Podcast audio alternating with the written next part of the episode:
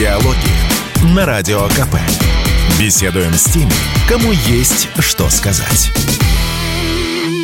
Добрый день, на волнах «Комсомольской правды» я Игорь Виттер, а в гостях у меня мой старый товарищ, великий радио- и телеведущий Анатолий Кузичев. Толя, здравствуй. Вот хоть, Привет. понимаешь, хоть в студии встречаемся. говори. Меня, честно говоря, знаешь, впервые в жизни волновался немножко перед эфиром, потому что всегда со своими говорить тяжело, Ага. и когда уже многое обговорено. Но вот поскольку мы за последний год с тобой практически не виделись, если вообще виделись, то, конечно, вопрос, что в тебе поменялось за этот год, особенно начиная с 24 февраля? Что во мне поменялось? Ну, если говорить, о, так сказать, о человеческом, ну, я имею в виду о таком, о совсем э, психологическом, мне кажется, я после 24 февраля сначала я... Сначала я ну, был в совершеннейшем... Меня просто раздавило. Меня просто раздавило. Я был расплющен, а потом восстал во- воспрял и так далее. При том, что это же, ну, как бы, то есть, рационально, э, умом я все прекрасно понимал и принимал. Я еще, вот, ну, не хвастаясь скажу, это не в силу, так сказать, моих выдающихся каких-то интеллектуальных там способностей, а т- так просто получилось, что еще в 2015 году, очень хорошо это помню, сейчас это видео, э, там, э, его подняли, оно бродит по сети, мы с Мишей Леонтьевым и с Мишей Юрьевым мы обсуждали и пришли к выводу, что совершенно неизбежно, ну, вот неизбежно подобное развитие событий. Неизбежно. А Причем мы тогда обсуждали и минские договоренности, и перспективы их выполнения и так далее. Так вот, повторяю, умом я понимал, что это совершенно неизбежно. Но чисто эмоционально, чисто эмоционально, я, конечно, меня просто прибило, ну, не по-детски. Как и многих из нас, Ну очень да. трудно было принять, Да. что все так резко поменялось. Да, да, да. Но вот что во мне поменялось, ну, это не убило меня, а значит, видимо, сделало сильнее, надеюсь. Ну да, есть такая поговорка: все, что нас не убивает, делает нас сильнее. Хотя, знаешь, у нее есть другой еще вариант: все, что нас не убивает, делает большую ошибку. А, ты знаешь, э, ми- я вот думаю о том, о чем нам стоит поговорить. А, Обратил внимание на многих наших с тобой друзей, которых некоторые стали такими ура-патриотами. Ты часто бываешь так же, как и я, у наших друзей в изоленте. Да, вот там некоторые люди, даже вполне умеренный Петя Лидов э, вполне стал таким, ну, если не ура-патриотом, но таким серьезным пророссийским человеком. А, ну, в общем, все мы пророссийские. Но Ну, тут вот да, да нет, он и был, в общем. Нет, мы сейчас вот, не Петю а, обсуждаем, там, но, ну, да. ну, не, не Петя, вообще как бы, да, наших э, некоторых коллег, некоторых не хочу называть, просто потому что, ну, зачем ты зря трепать, но наши там с тобой близкие общие друзья уехали. У тебя отношение к ним поменялось, потому что я продолжаю поддерживать, но нашел на себя, для себя грань. Вот некоторые из них просто кричат э, «убивать русню», Мгм. и после этого я перестаю с ними общаться, кроме одного нашего человека, знакомого, с которым, в общем, наш с тобой общий друг. А всем остальным, да, вот, которые нормально вроде, э, да, уехали, но не так, что быхают и вообще скучают и прочее, да, что бы они ни говорили, я продолжаю с ними общаться, не считаю это предателями, хотя зачастую, вот я впервые поймался на том, не знаю, как ты, что в моем лексиконе появилась фраза «враги народа». Вот никогда я не ждал. В общем, наше с тобой поколение, мы с тобой, ровесники. Для нас всегда, знаешь, времена Сталина были такие, чтобы мы сами начали говорить «враги народа», я себя поймал на том, что да, я начал говорить. Говорили, но только в ироническом исключительно смысле, в каком-то фантастическом. То есть, никогда не примеряя это к, к реальности. Это правда. Я, правда, не стал так говорить, но А Но- чувствовать? Но значение этого термина и уместность его я как бы понимаю, осознаю. Что касается э, прекратил общаться, не прекратил. Ну, во-первых, э, я никаких специальных усилий по прекращению общения, никаких, знаешь, красивых. Ну, ты сам для себя не мог, не то, что специальные усилия. Ну, да. Вот ты понял, не могу с человеком общаться. Со многими не могу, со многими не могу, но а, со, со многими абсолютно, э, так, так сказать, могу. А, Ты прав. Есть абсолютная вот, я не знаю, насколько уместно это в эфире слово, ну, оно просто точное, хорошее, упоротость. Вот э, есть такие совершенно упоротые. А упоротые что это значит? Это значит абсолютно, ну, как бы, э, так оголтело, явно, причем, так сказать, стараясь кому-то или за- за- зачем таким образом, так сказать, продемонстрировать свою, э, свою, я не знаю, преданность своим буржуинским или каким-то, я не знаю, это своего рода присяга. А ее лучше на всякий случай, так сказать, лучше перебдеть, и поэтому они действительно говорят дикие, жуткие и страшные вещи, которые вообще так по-человечески... Ты думаешь, они так не чувствуют, а выслуживаются, или действительно думают? Я не могу никогда понять. Ну, мне кажется, мне кажется, это своего рода присяга такая. Мне, ну, послушай, вот люди, ты говоришь правильно, ведь это там же ключевое слово «уехали». Вот ну, я вот пытаюсь себе представить себя на их месте. Я понимаю, как это страшно, как это тяжело, как это вообще, ну, все не, как непонятно. Ты уезжаешь в какую-то другую страну. Предположим, Израиль. Да неважно, господи, да хоть не Израиль. Не дай бог. Да. Хоть Палестина, неважно. И так ты уезжаешь. Все новое, все незнакомое, все непонятное, все неизвестное. А плюс еще, кстати, Израиль в этом смысле не очень удачный пример, потому что там не, нет такого оголтелого и русофобии, как в Европе. Нет, там и просто... там, в общем, развитых русских медиа нет. Уж ну да, а, вот, а вот если в Европу приехать, там же вот, вот там тебе надо каждый день подтверждать каждый день подтверждать, потому что там, как ну, по, по, по, по многим свидетельствам, совершенно жутко. Я понимаю, я скорее, я скорее с жалостью отношусь. Я понимаю, что человек слаб. И я тоже, я не то чтобы говорю, вот я стою такой, так сказать... Но ты можешь себе представить, чтобы ты уехал... Вот я тебе просто приведу личный пример. Да. Он очень смешной, потому что меня на днях позвали в эфир, радиостанция «Голос Берлина» русскоязычная. Меня позвала моя подруга Маша Майерс, которой с огромной теплотой отношусь. Маша Майерс, э, извини, два слова, я с ней тоже работал на их Москве, по-моему, она отличная. Я да, она прекрасная, но а, да. а поскольку она была не одна, вот тоже не хочу называть человека, а с ведущим у нее был человек, которого ты выгнал за визгливые интонации в эфире. Понимаешь, о ком идет да. речь? Да, я тоже не знал. Я о нем вчера услышал, по-моему, да, да, да, чуть да. ли не первый, ну, второй раз, наверное, в жизни. Пошел посмотреть Википедию, как всякий ведущий перед эфиром, посмотреть, угу. о чем это. И тут же наткнулся на упоминание, что он говорил, что его выгнали за это, а Кузичев его выгнал за визгливые интонации в эфире. И вот я увидел эту границу – потому что Маша Майерс, мы говорили про Косово, даже не про Россию. И э, Маша Майерс мне задавала вполне вменяемые вопросы без всякого наезда и действительно искренне пытаясь понять, что происходит. А вот этот твой бывший сотрудник, он мне начал визгливо доказывать, что, как, что такое коллективный Запад, о чем вы вообще говорите, назовите имена. Неужели вы думаете, что Аналена Бербок значит, занимается автомобильными номерами в Косово? А э, как ты понимаешь, я взорвался, объяснил ему, он затих. Попытался еще один раз. Но я вот понял, и я после эфира э, показал его своим знакомым, угу. если типа с возмущением, это же надо, как у людей крышу сносит. Он говорит, не крышечку сносит, выслуживается. Ну Потому вот. что он не может, сидя на немецкой радиостанции, сказать ничего другого, он потеряет место работы. А как ты понимаешь, для русскоязычного журналиста в Берлине не так, чтобы было огромное поле работы. Абсолютно. Поэтому я думаю, что многие выслуживаются. От этого не становится как бы симпатичнее их слова и, так сказать, их, их акты. Э, совершенно. И вот, но ну, ну, понять, так сказать, по-человечески это можно. Я повторяю, у меня преобладающая эмоция по отношению к этим людям, конечно, жалость. Хотя есть большая группа, довольно большая, по крайней мере, довольно заметная группа товарищей, которые ну, есть такое ощущение, что они абсолютно искренне ненавидят и тебя, и меня, и нас в расширительном смысле этого слова. И Россию. Я и это имел в виду. Нас, ну да, нас как, как Россию. То есть, мы с тобой и есть Россия. Искренне. Это хорошее определение. Я так и буду отвечать. Что такое Россия? Я и Кузич.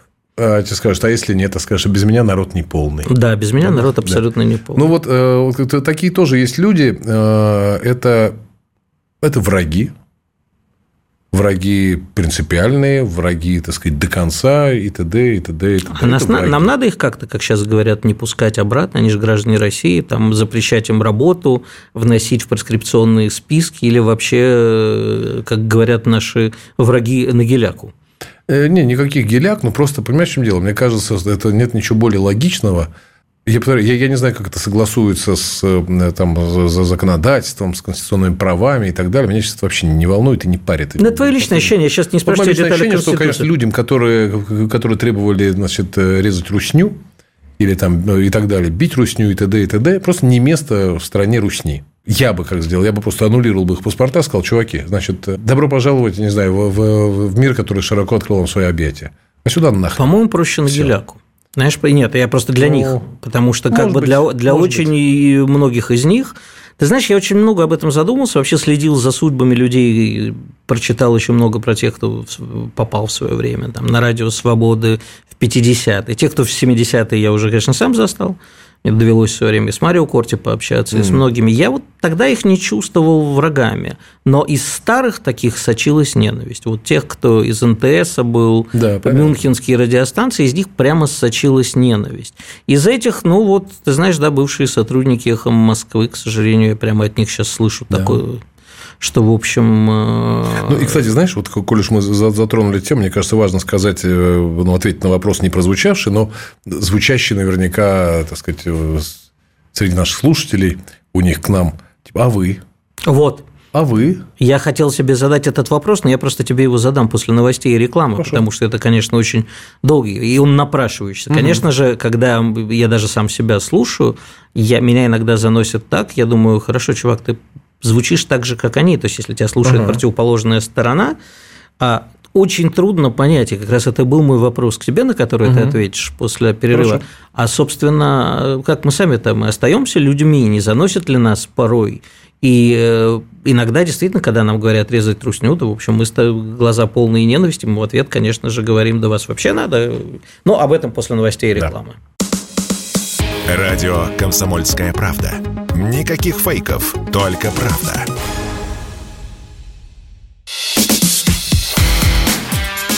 Диалоги на Радио КП. Беседуем с теми, кому есть что сказать. Ну что ж, продолжаем. А, напомню, я Игорь Виттель на волнах «Комсомольской правды». В гостях у меня телерадиоведущий Анатолий Кузичев, которого вы все прекрасно знаете. Итак, Толь, да. к тому, а мы остаемся людьми? Это тоже, к сожалению, касается кто-то остается, а кто-то нет, грубо говоря. Ну, я сейчас говорю про нас с тобой, вот ты себя А про нас с тобой нет. Я, ну, не, понимаешь, э, сказать мне себя упрекнуть не в чем, прозвучит, конечно, и самонадеянно, и глупо, э, но, тем не менее, ну, я для себя вот, ну, я для себя выработал, даже не то чтобы стратегию, мне кажется, я просто к себе прислушивался, и я, ну, читаешь там телеграм-каналы, видишь какое-то страшное, чудовищное, адское видео, как поступают с нами и с нашими. Угу. И понимаю, что поступает так с нами и с нашими от того, ну, от ненависти какой-то чудовищной совершенно, которая, ну, которая, наверное, была подогрета, собственно, событиями 24 э, числа, но не была вызвана ими. А, это то, что они воспитывали в себе, или у них воспитывали, я уж не знаю, там долго, методично, целенаправленно и так далее, и так далее, и так далее. Так вот, я для себя выработал... Так вот, и, и вроде, видишь, такой кулаки сжимаются, и хочешь сказать что-нибудь э, из такое, из чего там на геляку будет самое мягкое и самое, самое интеллигентное. Но потом я, потом я себя беру в руки и говорю сам себе, послушай, вот самое главное на войне или, или в любви, где угодно. Хотя есть такая поговорка, в любви и на войне все средства хороши, но тем не менее... Главное... Я на тебе как на войне, как пела известная группа. Это, да, продолжение этой самой присказки. Ну вот, а, оставаться человеком. А что такое оставаться человеком?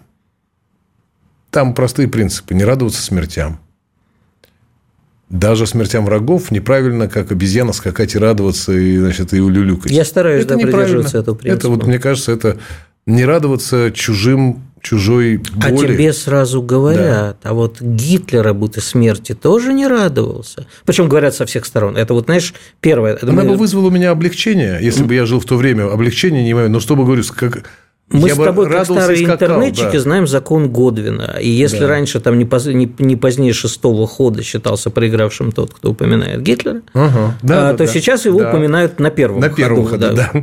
Но тем не менее, Кукулиш, ну давай действительно, на многих вызовет такая ассоциация. Но э, я бы радовался и скакал, наверное, как это самое, не знаю кто, э, радовался бы окончанию войны. Я Специальная бы... военная операция. А, нет, мы же... Ну, да, глобальные войны. А, с мы, Гитлером, да. как бы, да, вот жил бы я в 45-м. Я бы был бы счастлив и рыдал бы от счастья, что закончилась война. Я бы, во мне было бы огромное чувство облегчения и радости от того, что все это закончилось, да. Но не то, чтобы не конкретной смерти, а исчезновение, вот, так сказать, исчадия ада и зла. Так вот, э, вот это один принцип – не радоваться смертям. Второе, мой принцип – ну, точно не быть трупоедом, не наслаждаться этим, не радоваться. Ну, понимать, что там, если даже враг уничтожен, понимать, что это неизбежно, э, так сказать, это, это страшно все равно всегда, но неизбежно. Второе, не радоваться чужим, э, чужому горю. Условно говоря, вот сейчас мы там Украину обесточиваем методично и целенаправленно. Понятно, какие у этого, так сказать, военные основания и всякие прочие. Но, опять же, веселиться, э, значит, радоваться и постить мемы, как там люди, значит, живут без воды. Люди. Просто люди. Мне тоже кажется это неправильным. Я этому никогда не радуюсь. Я понимаю тоже, что это тяжело и неизбежно. И, так сказать, но, У меня ну, такое впечатление, что я сам с собой ну, разговариваю да. сейчас. Ну, радоваться, потому что мысли совпадают. И как бы Ты знаешь, а прикалываться. Это, ну, это как-то скотство ну, какое-то. Не есть люблю. все-таки какое-то, понимаешь, а, а, даже президент говорит, мы один народ. Как можно радоваться тому, что наш же, как бы тогда это наш братский народ? Ну, да. Я вот не могу понять, там вот в моей лысой голове э, и не, не, не умещается вот послушай, эти же люди э, говорят, Донбасс – это наша территория. Это наши люди. И ежедневно убивают там людей. И более того, э, там, опять-таки, это, к сожалению, из личного опыта.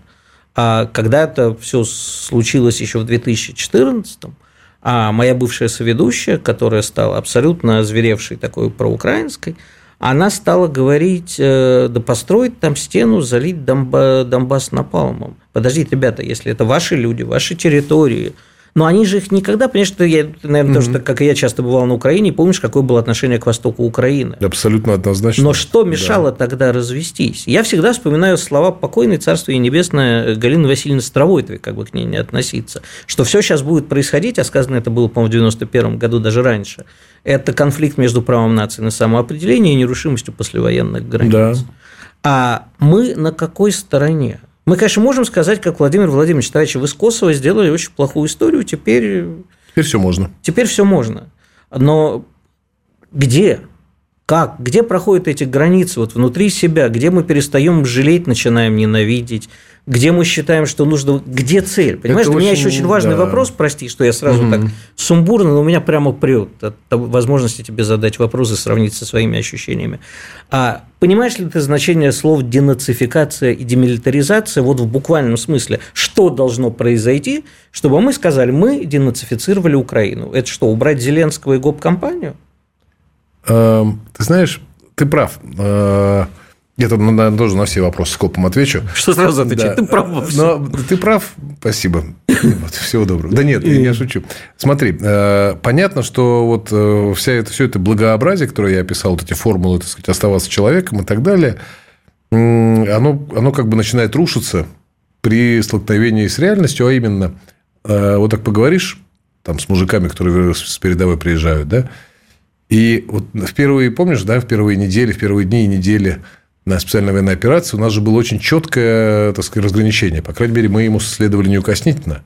Есть нацбаты, ну, фашисты просто чертовы, по-настоящему, без всяких там кавычек, это фашисты.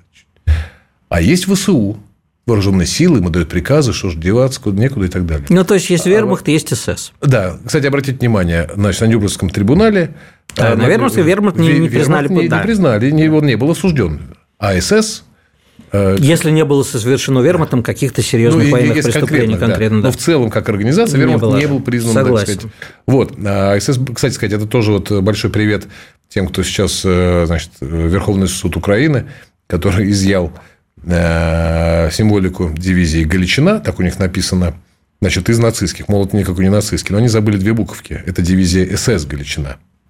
Ну, так, на всякий случай. Так вот, а, а потом, вот сейчас уже, насколько это неуместное деление, мы понимаем. Вот недавно опубликовали на днях буквально, значит, фамилию, там имя а, ВСУшника, артиллериста, который отдает приказы целенаправленно, там цели указания, обстреливать Донецк. Вот он, он вроде не из нацбата, обычный нормальный украинский там, мужик. Но он целенаправленно, значит, обстреливает жилые кварталы Донецка, чтобы как можно больше русни, сепаров, кого угодно подохло.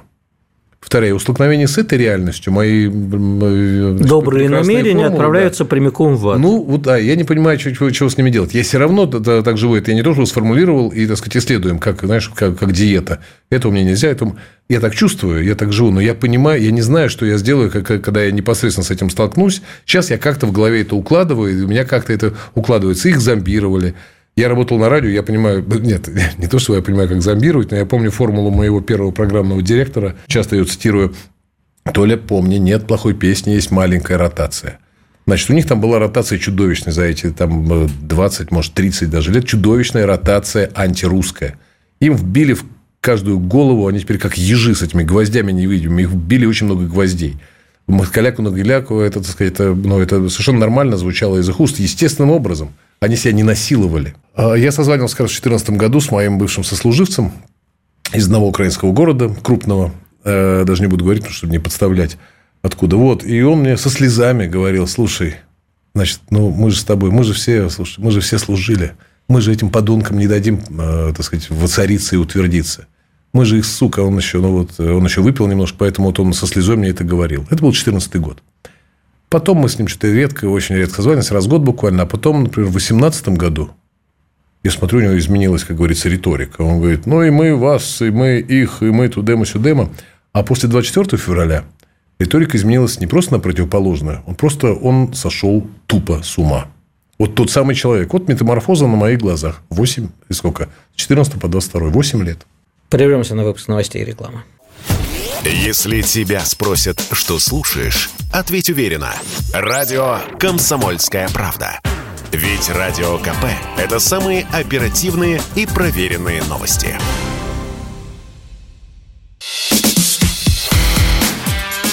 Диалоги на Радио КП.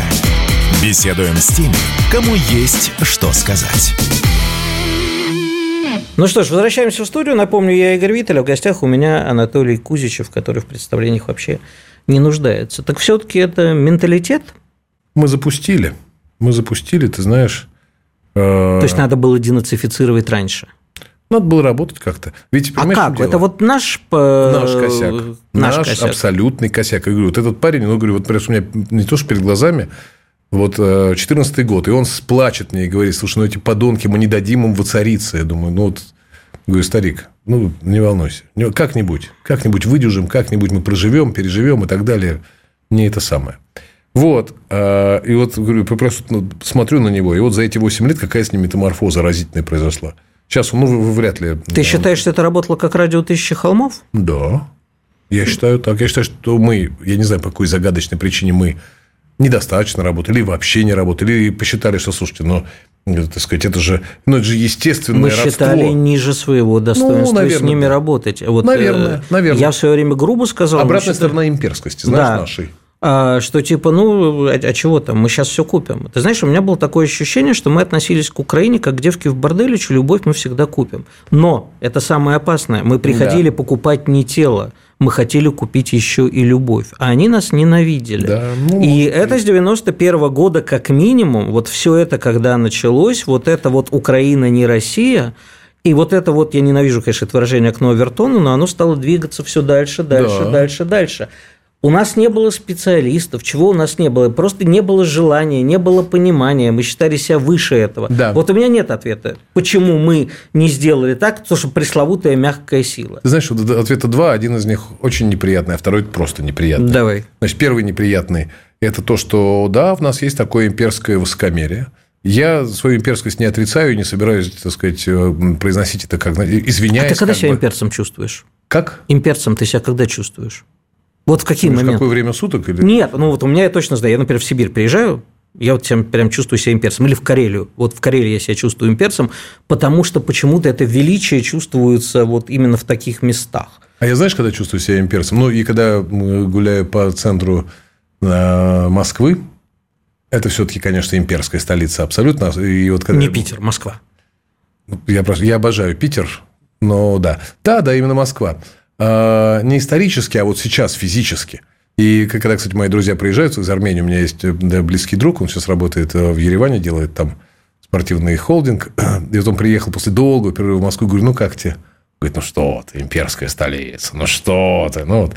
Вот, ну... я понимаю его чувства. Так вот, а еще, когда я созваниваюсь со своими сослуживцами, один на Алтае, другой в Владивостоке, третий в Красноярске, четвертый, ну, вот был в Киеве, пятый, там, я не знаю, в Грузии, шестой и так далее, и так далее, и так далее – вот тогда я чувствую себя частью, частью огромной и поныне живой, как мне хочется верить, империи. Ну, вот я, в Красноярске, да. Да, вот и я, я, я в эти моменты это чувствую. Так вот, это, значит, первое. Это обратная сторона, так сказать, такое немножечко высокомерного имперства нашего. А второе, вторая неприятная история. Я думаю, что все-таки какие-то деньги выделялись, какие-то, значит, отчеты писались. Но, как сказал однажды глава Центробанка Геращенко в эфире «Эхо Москвы», украли. Да. Вот если говорить Ты знаешь, э, интеллигентно. Мне, вот меня всегда меньше всего смущает, что украли, но на остаток денег-то можно было работать. Были ли какие-то концепции? Но, понимаешь, хорошо, если не сработала мягкая сила, может быть, грубая сила бы сработала. Вот, кстати, возвращаясь к нашему с тобой вопросу, где себя чувствуешь людьми, а где-то нет. А, я всегда там, ну, последние годы, по крайней мере, исповедовал такую вещь, что мы, по идее, должны стоять. Вот Америка – империя зла, типа, угу. ну, давайте мы будем антиамерикой, давайте мы не будем повторять их ошибок. Но это принимается все время за нашу слабость. Так вот, и человечность наша зачастую да. принимается за слабость. Как только ты делаешь, когда мне говорят, вот, что ты там все время призываешь кого-то, занимаешься шовинизмом в эфире бесконечном. Я говорю, mm. потому что как бы, а почему им можно? Почему их можно? Вот опять-таки возвращаясь к радио Берлина, я говорю, подождите, вы же необоснованно все время говорите про какой-то русский след, про не пойми чего, ага. про хайли лайкли, что, скорее всего, вероятно. А почему вы от меня требуете называть прямых... Вот интересно, а чего они ответили? Ничего. Ничего. А что они могут ответить? Уклончиво, да? А что они могут ответить? Ты, ты знаешь, я, мне все-таки в глубине души кажется, что у них где-то там в голове все-таки некий разум остается. У некоторых, у некоторых, далеко не у всех наши а очень... Знаешь, а вот у нас, извини, мне кажется, у нас еще есть такая методологическая, не то чтобы ошибка, а привычка, которая на самом деле ошибка. Вот мы говорим они про Украину и про украинцев, а ведь э, есть три на свете Украины. Вот я служил э, на корабле, служил три года, это очень хорошая, так сказать, социологическая площадка, и там у нас, естественно, служили и люди из Киева, из Западной Украины, из Донбасса. Значит, это три совершенно Конечно. разных, так сказать, типа людей, три разных народа, три разных страны, извините. Украина сшита, ты можно сколько угодно говорить, там, искусственное чего хотите, это абсолютно искусственное образование, из трех как минимум частей. Поэтому, когда мы говорим «они», это тоже это не очень корректно. Нет никаких «они». Есть киевляне, Согласен. есть дончане, а есть, простите, нам... ивано-франкивцы. Ну, э, сейчас э, как бы мы имеем дело с тем, что мы имеем, да, и, в общем, э, с тем, что часть Донбасса тоже оказалась, к сожалению...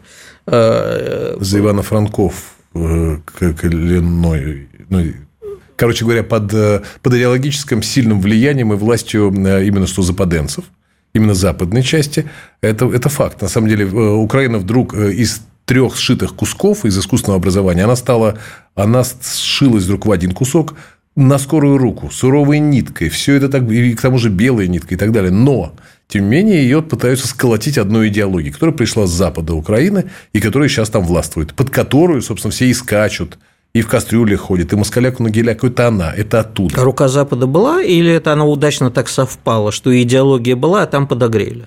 Э, и была, и подогрели, конечно же. И подогрели довольно сильно и очень эффективно. Ладно, бог с ними. А скажи, пожалуйста, угу. как ты видишь прекрасную Россию будущего в хорошем смысле, и как ты видишь русскую национальную идею, над которой сейчас все думают? Бьются. Понимаешь, вот для меня там единственный человек, который как-то пытается ее сформулировать и действительно формулирует, э, ну, по крайней мере, пытается, Леша Чадаев. И я прислушиваюсь к нему, mm-hmm. и вот мне кажется, какие-то здравые мысли там, но мне не нравится сочетание наверное, имперскости, религиозности и милитаризма, которые все время звучат. Нам все время, понимаешь, мы с тобой, кстати же, привыкли жить, как и все, э, вот в этой, он правильно говорит, эм, была э, э, нам, нам храмы заменили торговые центры. Мы полностью да, влились в этот западный это, образ это факт, жизни, абсолютно, и он нам нравился, абсолютно. и он нам нравился. А тут нам пытаются навязать уже, наверное, правильные, но чуждые для нашего поколения, уж тем более для более молодых ценностей, которые они агрессивно воспринимают. Ты понимаешь, а, ну, а как бы это усилие. А, а надо ли эти усилия прикладывать? Я, вот ну, что нам надо оставить, а, смотря, а что смотря, выкинуть? Что мы, смотря, что мы хотим получить. Потому что вот хотя есть такая фраза, там, э, справедливая, наверное, что говорить, там, правду легко и приятно жить праведно, ну, если продолжать, так сказать, эту логику, тоже, наверное, должно быть э, в ответе легко и приятно. Нет. Парадокс в том, что как раз-то это усилие серьезное. Вот чтобы, так сказать, заменить себе храм торговым центром, усилий не надо. А, а наоборот, усилия надо, и усилия а серьезные. Надо? Ну, мне кажется, надо. Нет, я не про усилия, менять. Понимаешь, у нас как-то мы впадаем все время в крайности в этом истории России – надо ли менять торговые... Нет. Нет. Можно ли найти баланс, вот чтобы нам постоянно... Это очень просто. Что ходить в торговые центры – это грех нам, например, бы не... Это, конечно, не грех. Ну, просто если они так... Ты это я условно. Что... Это, Нет, понимаешь, это, про, это про 72 это постоянно, про родителя один, родителя два. Подожди, это очень точно, на самом деле, образ про торговые центры. У нас просто торговые центры, они не просто, так сказать, ну, физически, так сказать, вытеснили храмы. Нет, они не только... Идеологически. Конечно. Это образ, они образ заменили, потребления. Они нам заменили, ну, в расширительном смысле, они нам заменили храмы. Мы молимся, ну, простите меня за это вульгарный, так сказать, образ и примитивный и так далее, но у нас новые боги и, и, и так сказать, и новые, и новые святые, и новые религии. Но сейчас там говорят, это вам все чушь, да? Это все было принесено с Запада. А мы При уже, этом вся страна... А мы уже привыкли, а, мы уже подсели. Мы привыкли жить в комфорте. У нас будет ломка. Да, а вот надо ли устраивать эту а ломку? Это же не наркотики. Может быть, найти какой-то, знаешь, все время хочется найти, как все время покойный Михаил Сергеевич Горбачев, недоброй памяти ему, он всем консенсус искал. Помнишь у него? Да. да? Потом ему как была хорошая фраза, что плюрализм мнений в одной голове – это шизофрения. В результате из консенсуса получилась шизофрения. Но хочется же какой-то консенсус найти. Очень хочется. Э, вот ну, как чем дело? Ну, ты же понимаешь, что, что невозможно, так сказать, и нашим, и вашим за копейку, так сказать, с пляшем э, придется чем-то, ну, чем-то пожертвовать, ну, это просто закон даже не физики, это не то, чтобы там э, вопрос желания, усилия, отсутствия таковых и так далее. Это закон физики. И когда ты чем-то жертвуешь, всегда, ну, так сказать, еще что-то получаешь и так далее. Хоть ты в тренажерном зале, хоть ты про идеологию говоришь, неважно. Ты должен какое-то усилие произвести, серьезное усилие, и что-то получить. Поэтому для просто... того, чтобы видеть цель. Значит, чтобы О, поэтому надо сформулировать... цель. Поэтому нам надо сформулировать цель. А, а что такое? Собственно, она уже, она уже сформулирована так довольно, довольно рыхло, но тем не менее. Мы же постоянно про это говорим. И Лавров про это говорит, и Путин. Послушайте, мы просто всего лишь хотим быть собой. Они же это говорят. Именно эта фраза звучит всего лишь. Вот в этом бушующем, так сказать, и все более пугающем мире мы просто хотим остаться Перефразируя собой. Наутилус, я хочу быть собой. Я так хочу быть собой. И я буду собой.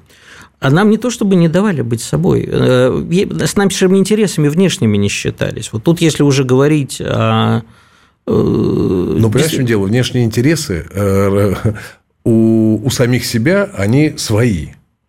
А предполагалось, что они должны быть какими-то всеобщими. Знаешь, вот как есть общечеловеческие так называемые ценности. Вот общечеловеки их, так сказать, э, несут и проповедуют.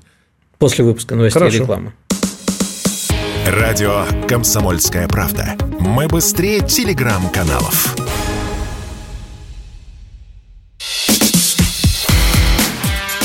Диалоги на Радио КП. Беседуем с теми, кому есть что сказать. Возвращаемся в студию. Напомню, Игорь Виттель, Анатолий Кузичев. Ты не договорил. Да, я это очень коротко, не волнуйся. Вот, э, значит, остаться собой. Э, ну, ты говоришь, что они нам всего лишь не давали, мы могли... Невозможно оставаться внутри собой, а на внешнем контуре, так сказать, быть общечеловеком, так Подожди. называемым. Значит, да. начиная с 2000 года у нас и президент всегда говорил, его, мы же, помнишь, мы еще с Европой все время дружили, и с Америкой дружили. Да. До Чуть ли речь не о НАТО, да, да, до знаменитой речи. Да. Чуть ли речь не о НАТО шла. Была, вполне конкретно, а, да. Другой вопрос, был ли у нас внутренний суверенитет хотя бы в экономике и политический Нет, суверенитет? Ответ очень простой. А вот, знаешь, это тоже огромный вопрос, который хочу тебе задать. Мы очень любим задавать нашим противникам вопрос, а где бы были 8 лет? А я вот с 24 февраля, я 20 лет этот вопрос задавал, а с 24 февраля задаю всем. А где вы, сволочи, были 30 лет? Ну, хорошо, мы разрушили Советский Союз. Да но 20 лет в эфире э, известного тебе телеканала, ну, почти 20 лет, 16, я орал. Хорошо. А, мы были не конкурентоспособны, у нас не было, может быть, денег. Но сейчас у нас есть прекрасная историческая возможность. Там примерно с 2002-2003 до 2008 это было таких 5, а даже 7 потом, тучных лет.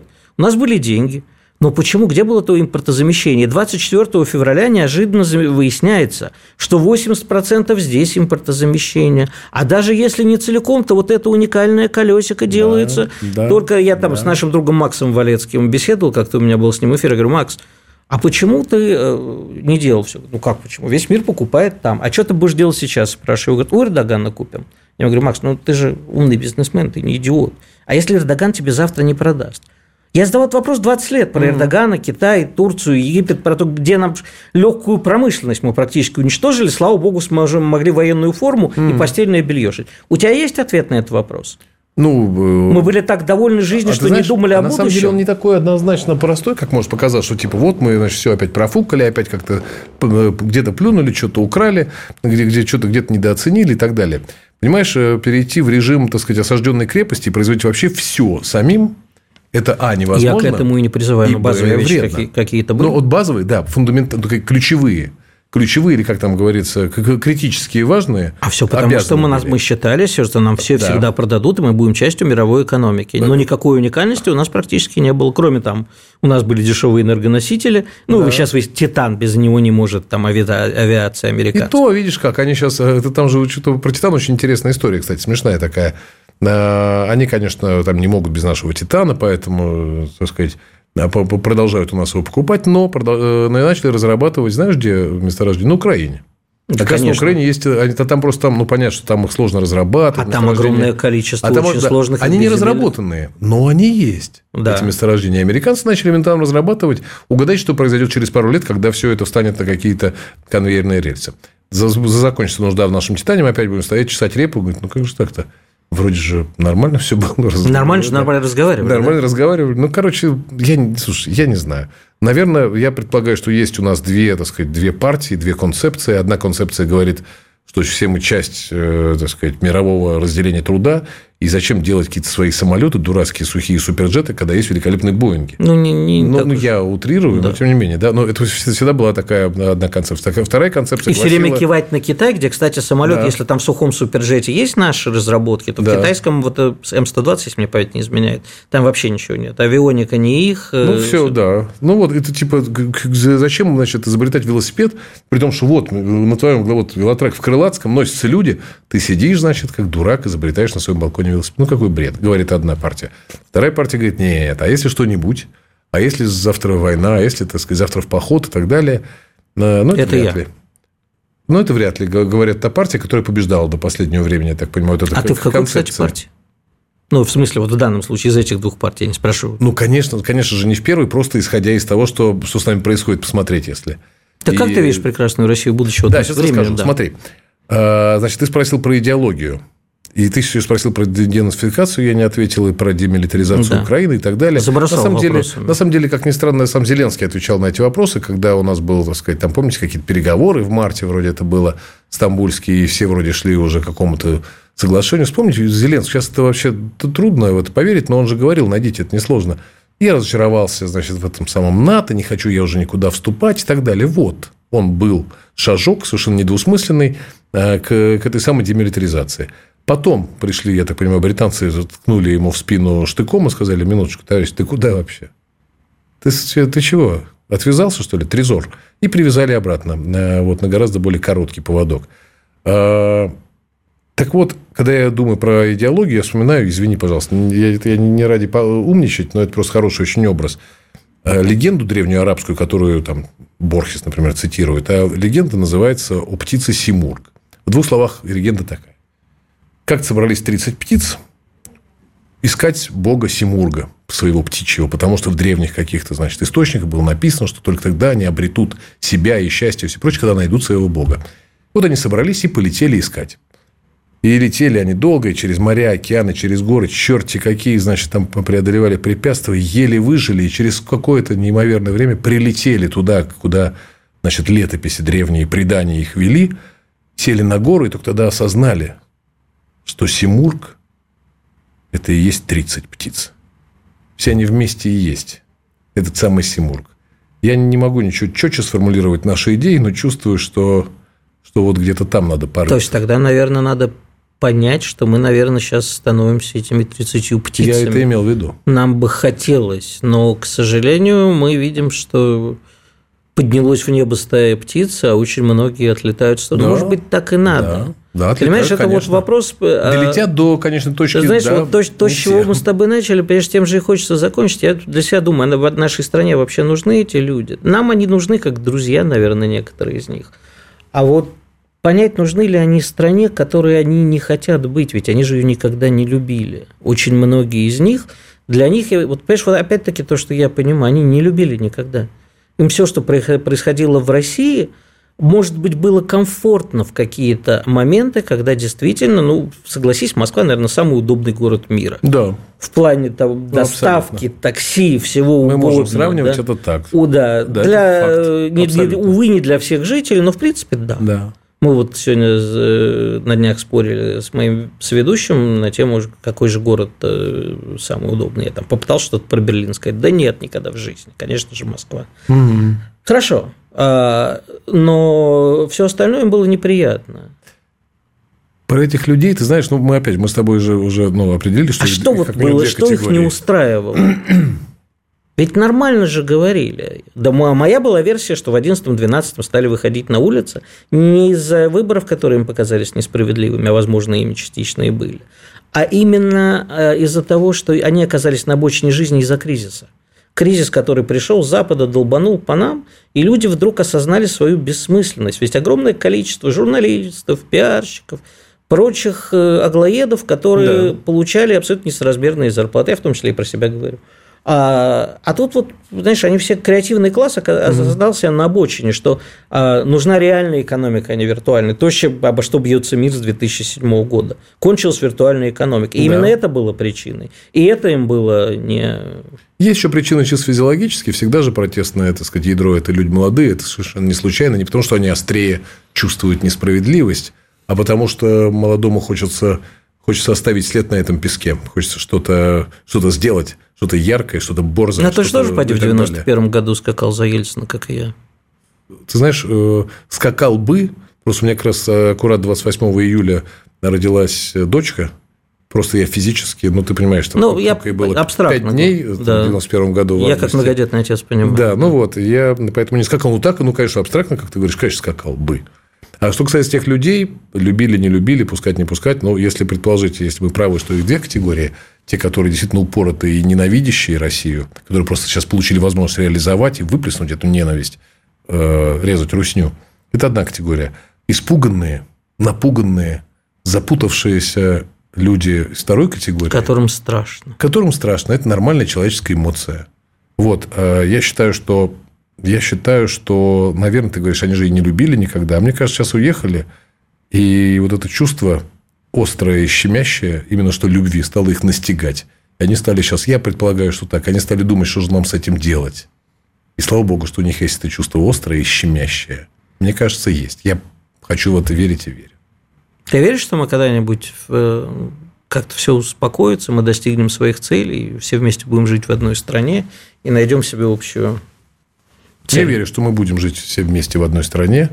Я верю, что те, кто, так сказать, что, кто вел себя как скот, он так и останется где-то, не знаю, где, на скотобазе какой-то. Вот, а люди, даже испуганные, даже запутавшиеся, будут жить с другими людьми. Все вместе.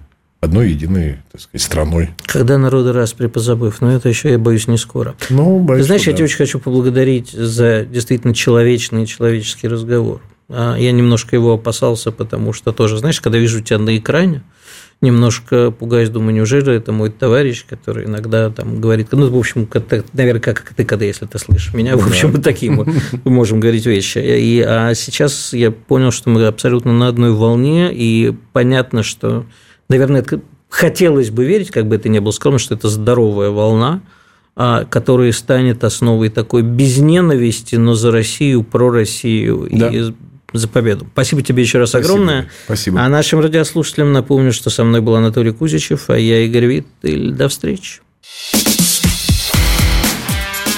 Диалоги на Радио КП.